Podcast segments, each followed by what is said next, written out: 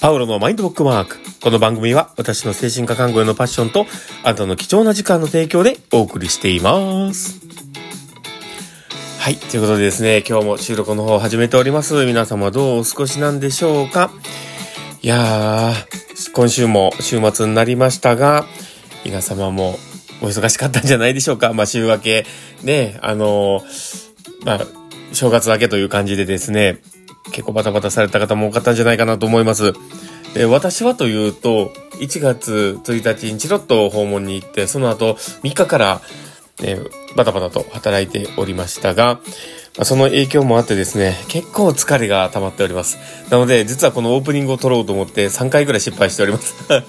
なんかね、噛んで、噛んで噛んで仕方がなくて、えー、スーパー紙噛んでぐらい噛んで、あの、ちょっと全然喋れなかったんですけど、まあ、あの、今こうやってね、なんとか、えー、まあ、収録の方をやれているので、えー、このままね、え、突っ走っていこうかとは思っております。最後までお付き合いいただけると嬉しいです。で、あのまあ、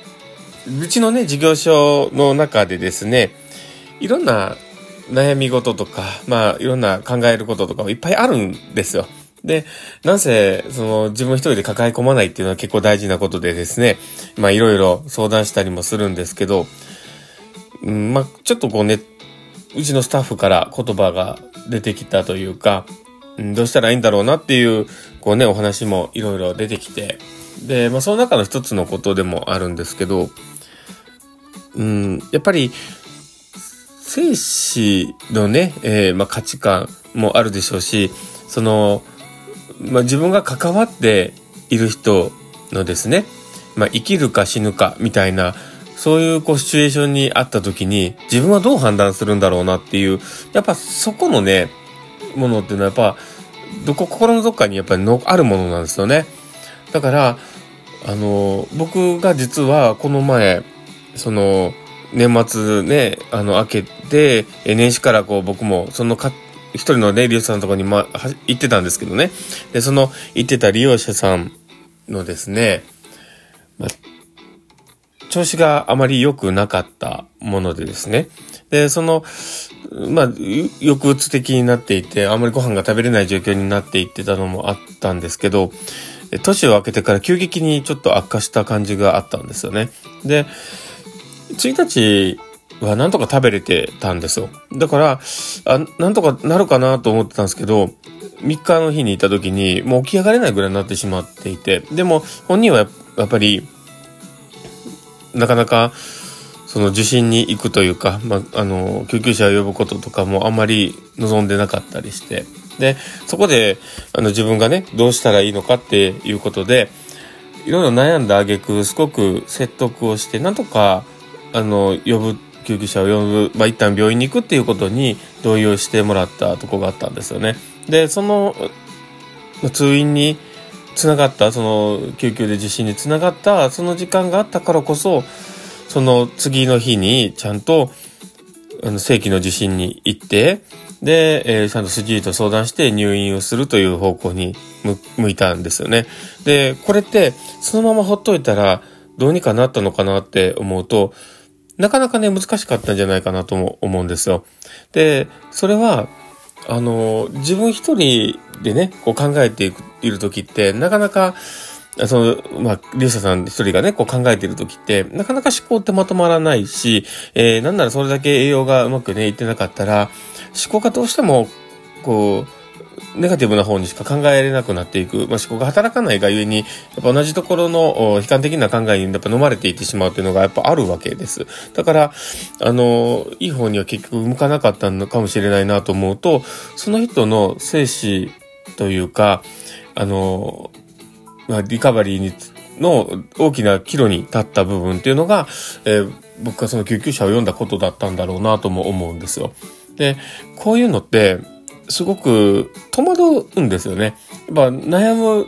のも、あの、本来であればね、悩まずに呼べよっていう話なんですけど、だけど、これって、やっぱ相手の、ね、生きたい気持ちとか、その自分の、まあ、生きている意味みたいなところをね、あの、当人があまり感じていなかった時に、なかなか、こう、選びにくいんですよね。だけど、自分たちは、そういう精子をまあ、見守る立場として、えー、まあ、やっぱり看護としてというね、そういう視点で考えたら、やっぱり見殺しにはできないわけですよね。だから、そこの、この、もやもやっていうか、心の葛藤っていうのは絶対存在をするんですよね。うん、だけど、その、生きるか死ぬかとか、その、まあ、リカバリーできるかどうかっていうところの分かれ目って、やっぱそういう大きな分岐点があるんだろうなとも思うんですよ。だから、あの、今、一人、もう一人ね、ちょっと、あの、心配な方がいてるんですけど、まあ、その方もですね、実はその家の中で、えー、何かやろうと思ってたところを、えー、家の人に見つかって、えー、ストップをかけたところがあったんですけど、まあ、その状況とかをね、まあ、あった時に、そこからすぐにでも何かしら他のね、えー、関係機関もしくは、えー、まあ、その本人を守るために、えー、警察だったり何かに連絡をして保護してもらうという選択もあったのかもしれないし、えー、まあでもそこの中でそういうアクションが行えなかった部分もあるので、えー、まあ、そういうリスクがすごく高まった状況で今も過ごしておられるなとも思うと、こういうちょっと回復につながれるかどうかっていうそのタイミングって、やっぱり、どこで繋がるかというかね、どういうところで、えー、まあ、そう支援者だったりとか、その支える側の人が手を差し伸べれるかなのかなとも思います。で、それが、一種、その本人の意思を参照しなかったとしても、やっぱり選ぶべき選択肢っていうのがそこにあるっていうのを、やっぱ実感した、まあこのね、正月だったなと思いながらですね。だからまあ、命大事にね、しながら過ごしてほしいし、まあ、いろんなね、あの、地震があったりとか、あの、飛行機事故とかいろんなことがありながら、えー、生死をさまよってる人もいるかもしれません。で、その中で、えー、こういう話をするのもちょっと残念なところ、どうなのかなと思ったりするんですけど、だけど、うん、あの、ちょっとこう考えたことだったので入れてみました。なので、あの、少しなんか嫌な気持ちになった人がいたらごめんなさい。で、まあでも、そうやって、え日々の学びをね、こうやって発信していきますので、えー、もしよければですね、また、あの、続き続き聞いてもらえたら嬉しいなとも思います。